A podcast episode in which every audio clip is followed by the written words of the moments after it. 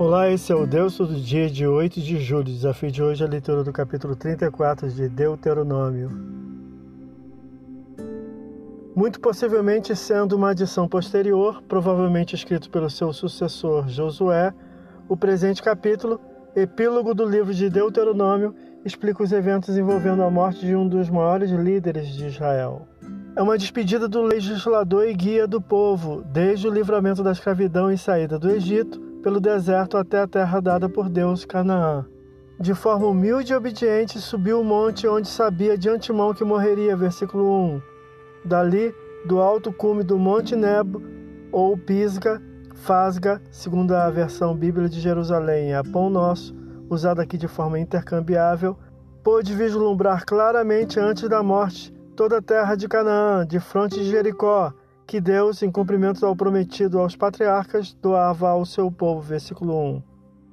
Viu desde as terras de Gileade até Dan, Naftali, Efraim e Manassés, o ponto norte, até o Negueb, ao sul, região onde no futuro próximo estará a tribo de Judá. Versículos 1 e 2.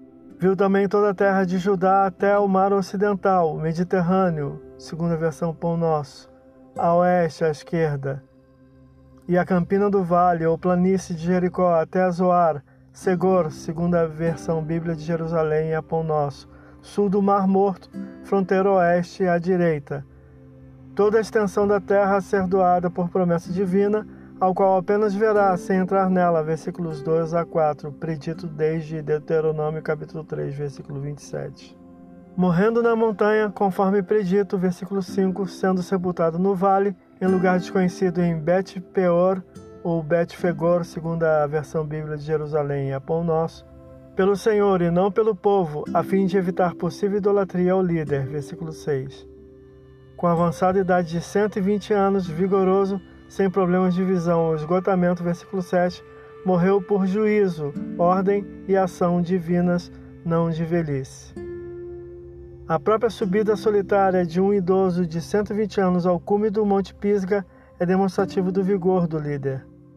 Após o luto de um mês, seu sucessor Josué, cheio do espírito de sabedoria, tendo a imposição de mãos de Moisés, que é a investidura de poder, teve a obediência do povo, como ordenara o Senhor através do líder Moisés, versículos 8 e 9.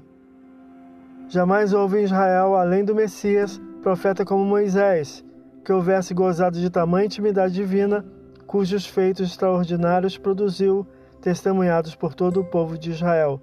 Versículos 10 e 12. Esse é o Deus todo dia. Boa leitura que você possa ouvir Deus falar através da sua palavra. Agora segue a mensagem Pensamento do Dia do pastor Heber Jamil. Até a próxima.